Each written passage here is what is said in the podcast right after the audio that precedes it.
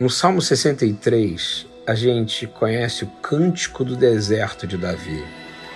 Mesmo perseguido, mesmo atacado, vendo sua vida por um fio, ele toma uma decisão que melhora o seu relacionamento com aquele que pode resgatar ele de qualquer aflição.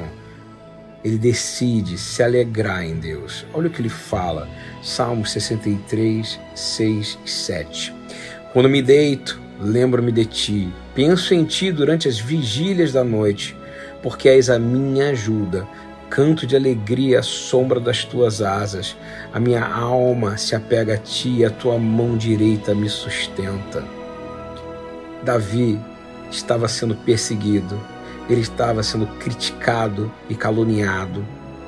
Você percebe isso durante esse salmo, que ele, mesmo no meio do perigo e da privação, Davi escolhe uma coisa que é fundamental para vencer momentos de pressão e angústia, a alegria de Deus. Por quê? Simplesmente porque Simhat Hayah, a alegria da vida, a alegria do Senhor é a nossa força.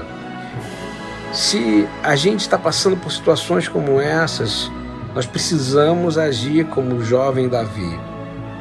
Nós temos uma promessa e essa promessa precisa ser seguida com alegria. E alegria é um fruto do Espírito.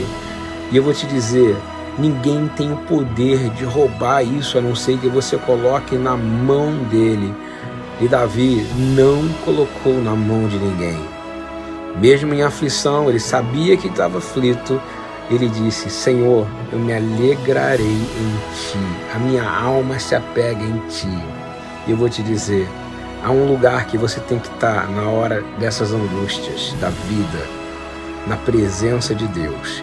Tu sabes que tu terás aflição, mas a verdade é que Ele venceu o mundo para que você pudesse ter bom ânimo e encontrasse um lugar refrescante no meio do deserto e da perseguição.